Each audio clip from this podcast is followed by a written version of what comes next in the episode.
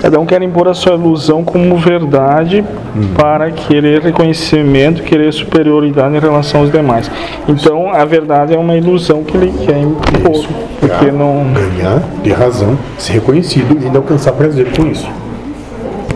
Então, imagina que isso é uma caneta que, que todo mundo Isso. pensa que